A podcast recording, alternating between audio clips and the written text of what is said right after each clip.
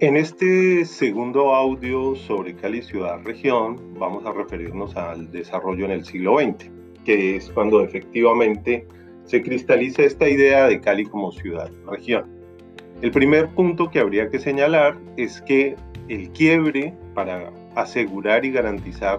ese predominio de Cali se va a dar con eh, la creación del Departamento del Valle en 1910 y la definición de Cali como su capital. Fue un proceso complejo porque Buga aspiraba también a ser la capital del departamento. Había otras candidaturas, Buenaventura y Cartago, por ejemplo, aunque sus posibilidades eran muy bajas, pero se discutía cuál debería ser la organización del departamento. Y finalmente, eh, Cali queda a través de unas alianzas que había constituido con los políticos de Popayán, que para ese entonces eran de los más importantes del país, y porque este imaginario de comercio, de actividades con el Pacífico, pues le estaban dando este lugar eh, predominante. La victoria sobre Uga no fue fácil en términos de las discusiones políticas. De hecho, Popayán y otros sectores trataron de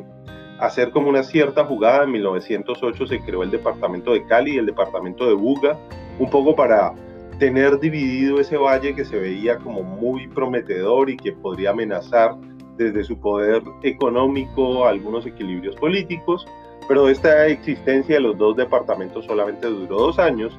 y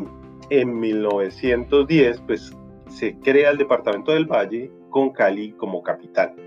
Esta creación del departamento del Valle tiene además un punto importante y es que Popayán no se resignaba a perder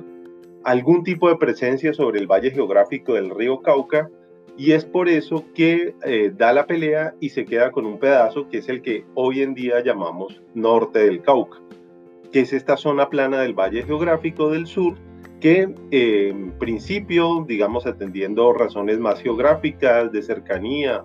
de articulación, pues debió haber quedado como parte del departamento del Valle. Pero, eh, pues, esta definición política le dio al Cauca, digamos, un lugar en el, en el Valle Geográfico, lugar que en realidad del cual ha sacado muy poco provecho, porque al final Popayán durante el siglo XX se va a centrar en sí misma, se va un poco como a enconchar y su capacidad de injerencia y control sobre el territorio va a ser limitada, en particular sobre esta zona del norte del Cauca que va a ser parte de la influencia de Cali y en la medida en que Cali crece esa influencia va a ser mayor al punto de que hoy en día en la práctica funcionalmente dependen más de Cali que de Popayán. Esta eh, conversión pues en capital del departamento ofreció todas las posibilidades institucionales que eh, Cali estaba requiriendo para ese desarrollo. ¿Se logró de manera inmediata? No, se va a tomar casi 25 años que ese proceso eh, se dé completamente porque hay que aprender todos los procesos gubernamentales que no estaban y eso no es un proceso fácil de la noche a la mañana. Paralelamente el Valle del Cauca estaba armándose esa idea de qué es ser del Valle del Cauca, una idea muy compleja, muy difícil de, de poner a circular y que la gente se apropie pues llevaba casi 400 años sintiéndose caucana, entonces había que hacer todo un cambio muy importante y finalmente que Cali fuera definiendo algunas de las cosas que lo iban a caracterizar. Esa puesta en marcha del puerto de Buenaventura, la conversión en capital, atrajo hacia la ciudad una serie de migrantes muy importantes. Ya la ciudad era un centro de atracción de migrantes desde finales del 19 comienza a llegar la gente a ubicarse principalmente en la ciudad,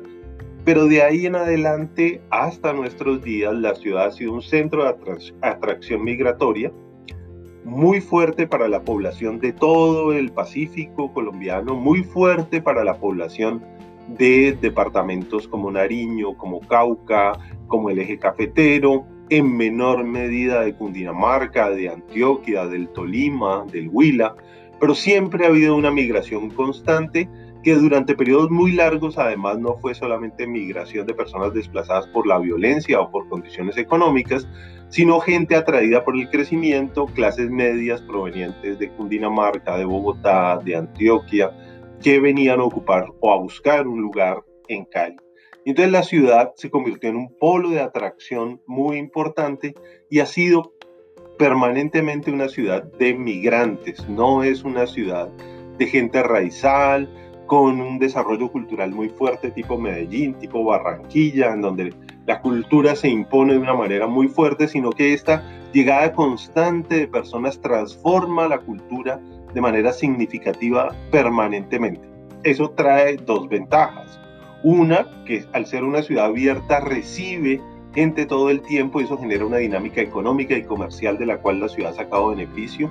Una segunda es que le permite adaptarse fácilmente a los cambios, transformarse rápidamente, pero trae desventajas, como el tema de la identidad, de la definición muy precisa de qué tipo de ciudad se es, es ese tipo de asuntos que eh, a veces envidiamos mucho de la gente de Medellín y la fuerza de su cultura, pues aquí no está y eso a veces hace muy complejo movilizar ciertas formas identitarias, aunque se ha logrado en momentos específicos de la historia de la ciudad.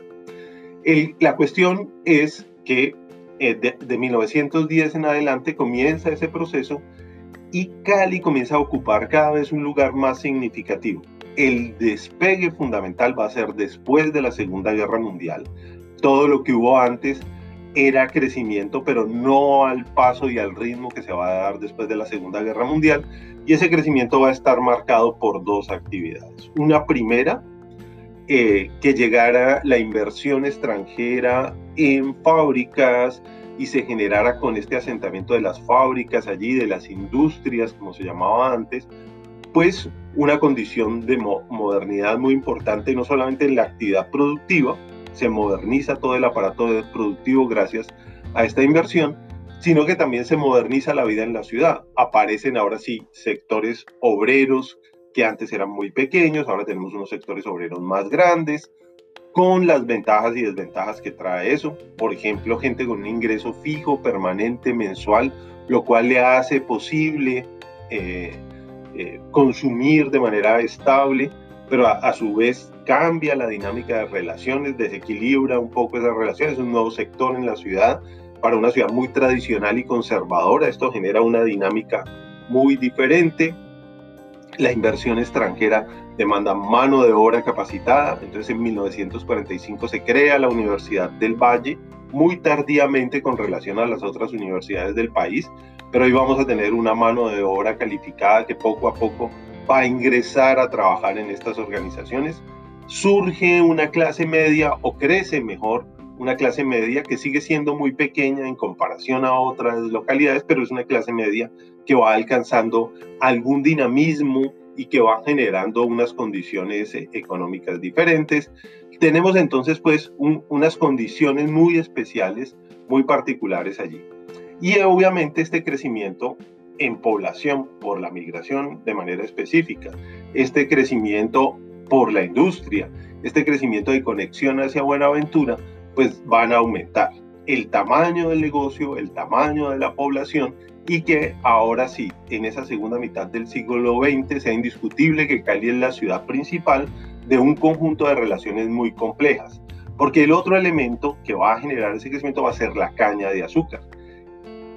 ese crecimiento después de la Segunda Guerra Mundial es grande, pero se va a ver impulsado en los años 60 después de la Revolución Cubana. En 1959, con la llegada al poder del gobierno de Castro, se van a nacionalizar los ingenios para la producción de azúcar en Cuba y los norteamericanos que monopolizaban ese comercio y sacaban azúcar muy barata, muy cercana a su país, deben buscar otro proveedor de azúcar y lo encuentran en el Valle del Cauca, que ya lo era, que ya producía azúcar, sobre todo para el mercado norteamericano, pero ahora se va a demandar azúcar en una mayor cantidad.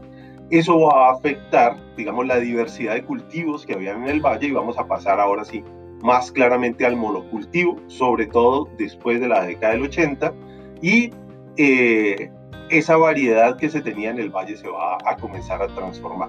Pero la caña hace posible además que se creen una serie de conexiones y una serie de desarrollos que convierten a la región en una región de ciudades.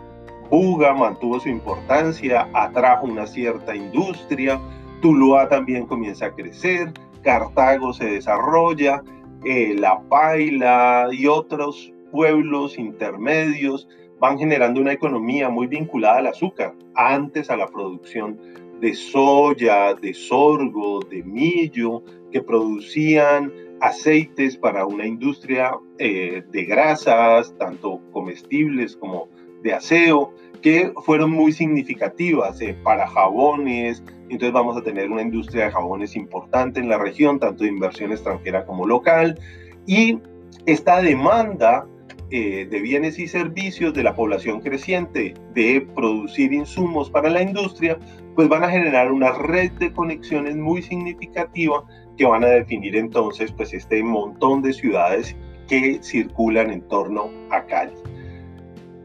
La perdedora en esas relaciones va a ser Buenaventura. Buenaventura va a convertirse en lo que se llama el enclave económico. Un enclave económico es una zona en donde se extrae una riqueza, pero no se invierte allí, sino que se utiliza en otro lugar y esa zona en la práctica es un campamento.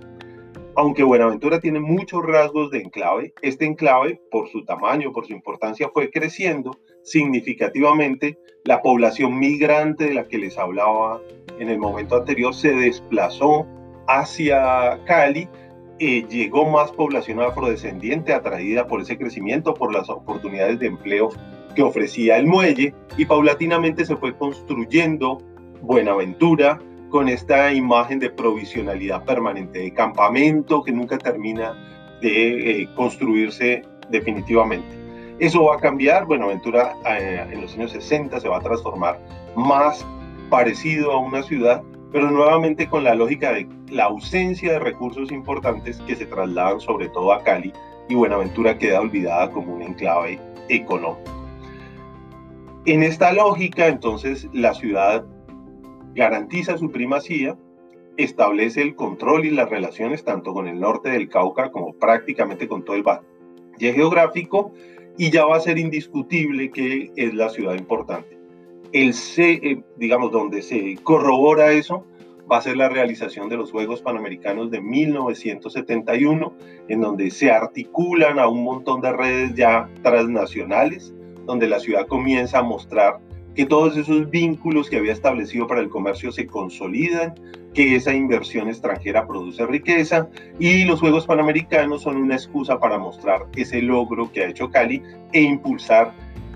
un crecimiento mayor ese eh, empuje de los Juegos Panamericanos es lo que permanece en el imaginario como la ciudad ideal, esa sucursal del cielo, esa ciudad limpia y cívica, esa ciudad que a su vez también con estos sectores populares impone un ritmo cultural diferente. Entonces somos la capital mundial de la salsa, la de las caleñas son como las flores, y en esa dinámica y en ese cruce de cuestiones pues vamos a tener una redefinición de la ciudad eh, moderna, ya preparada, digamos, para el crecimiento. Un punto de quiebre va a ser el narcotráfico y las cosas que ocurrieron en las últimas tres décadas. Pero vamos a dejar allí eso para el audio siguiente.